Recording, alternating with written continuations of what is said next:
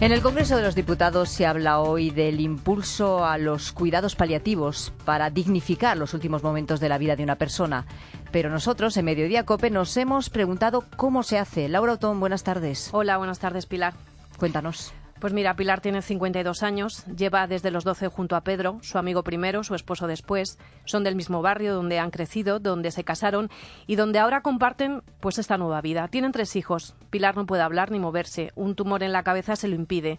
Pedro es ahora, entre otras muchas cosas, su voz. Recibe cuidados paliativos desde hace cuatro meses en la Fundación Vía Norte. Bueno, ha habido una mejoría total. O sea, no, es que haya habido una mejoría. Por explicar todo sencillamente, hemos venido aquí y hemos empezado a vivir. No tienen nada que ver el antes de esto y el de, que llevamos aquí. No tiene nada que ver. Es imposible darle a un enfermo de, con la enfermedad de mi mujer los cuidados que se dan aquí en un domicilio. Es imposible. Es imposible. Imposible. Por mucho que lo quieras preparar, los cuidados paliativos unifican diagnósticos, tratamientos, pero también se cuidan las reacciones emocionales, sociales y espirituales al final de la vida. Claro que la eutanasia se pasea por la mente de los que se enfrentan a esta situación, pero hasta que descubren que en estas circunstancias hay momentos de felicidad que no se quieren perder. O sea, te dan fecha de caducidad.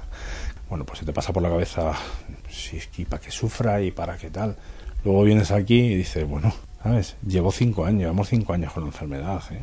Una enfermedad que nos dieron un año. Entonces hubiera perdido cuatro años de estar con mi mujer. Vamos, no lo haría ni, ni loco. Pedro y Pilar viven ahora momentos de mucha vida.